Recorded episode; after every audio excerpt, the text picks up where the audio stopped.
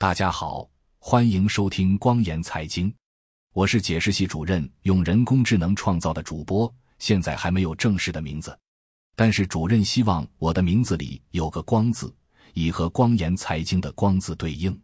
主任希望我的名字既要好听，又要好记，还要有好彩头，因此不能叫杀光、烧光、抢光，也不能叫输光、亏光、赔光。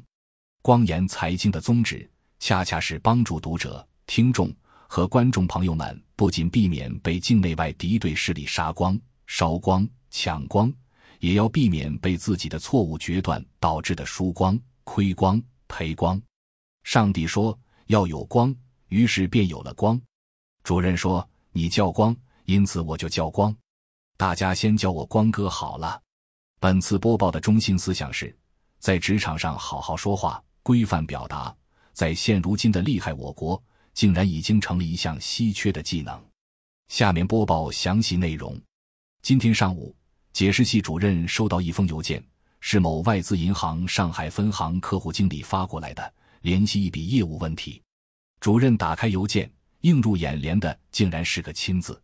主任说：“这是第一次有人在正式工作邮件往来中这样称呼我，竟然还是一家外资机构发过来的。”主任勃然大怒，抄起电话打了过去，和对方说：“这类重要的邮件往来是要进入业务案卷的，你竟然用淘宝体称呼客户，是怎么想的？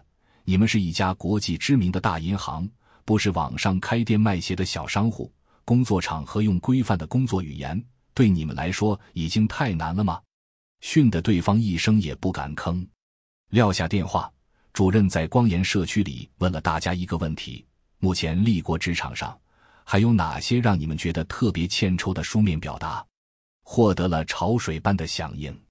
但首当其冲的第一条是：现在的小孩已经不发工作邮件了，联系工作都是用微信。吃棉花拉线时，一条一条又一条破碎不堪的句子。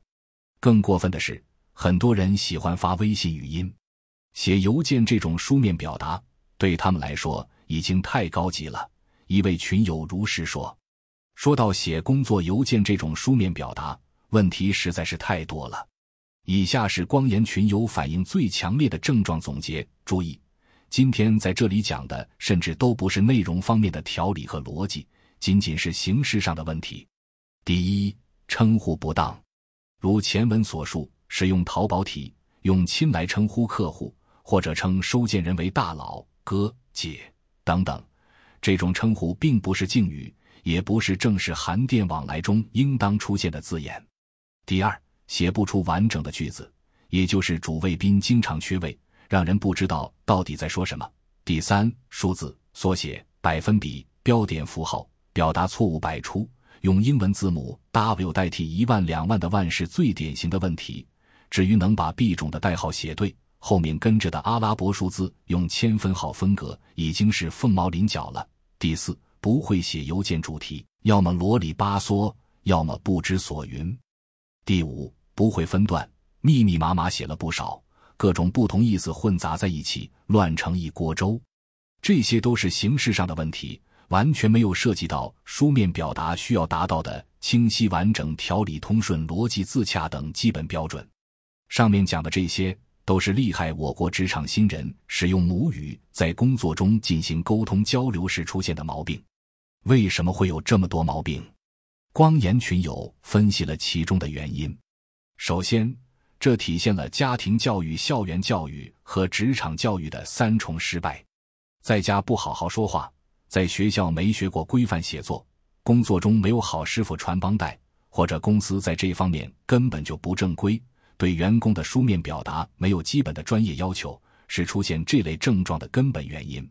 其次，移动互联网时代，各种碎片信息，尤其是短视频的高频率摄入，导致职场新人大脑处理信息的能力严重下降，保持注意力集中的时长大幅缩减，有的甚至已经造成了脑认知受损、思维能力的下滑，体现在了书面表达上。第三。职场文化和厉害我国的整个社会文化一样粗鄙化、江湖化，甚至可以说是流氓化，让职场新人根本意识不到自己在正式场合和语境中的表达已经出现了很大的问题，在恶劣的环境里随波逐流，不能自拔。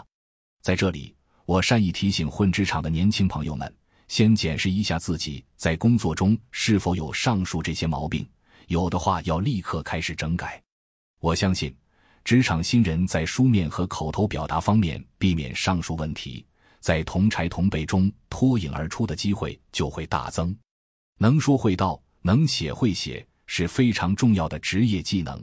其中最基本的第一步是先做到规范。